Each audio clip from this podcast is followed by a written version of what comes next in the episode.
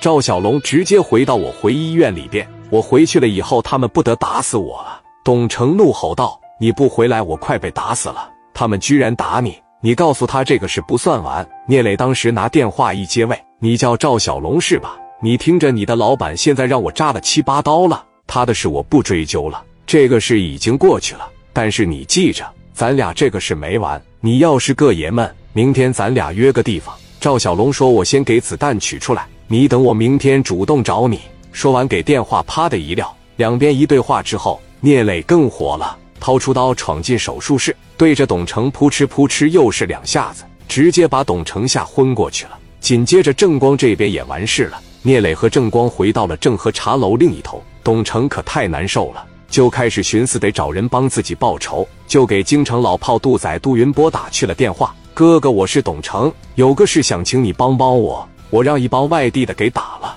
杜仔问道：“打你的人谁呀？”董成回到：“李正光和聂磊。”杜仔说：“李正光我认识，而且他跟加代的关系很好啊。你找我让我给你摆事，那咱就米上说呗。”董成说道：“我给你拿三十万行不？”杜仔回道：“你可能不明白我说的啥意思，我得给加代点面子。李正光也认识加代，你得多拿点。”接着俩人商量商量，定下了五十万米。杜仔领着一大帮人来到医院里边，看了看董成。杜仔手底下有个小孩叫小仔，小仔把钱收了。我先给李正光打个电话，看看什么意思。董成点点头，行，都听你的。反正你得让我扎他几刀，好出出气。小仔回道：“行。”小仔当时把钱一拿上，直接就回去了。然后杜仔拿着电话就打给李正光了：“正光，我是你杜哥，我听说你给我哥们董成打了，这什么意思？”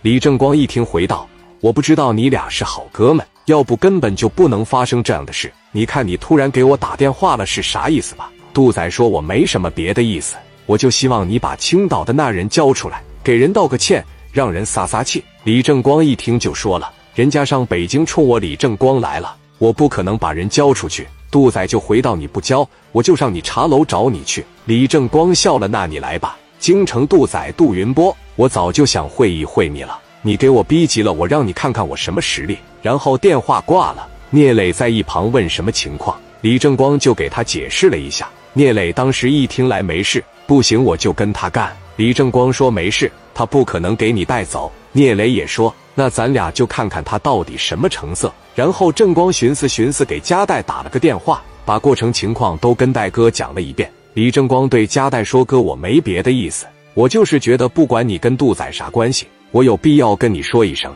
戴哥这边一听，说：“我现在给杜仔打个电话，看看他想咋的。”李正光回道：“行，那我这边就听信了。”加代这边拿着电话，直接就打给杜仔。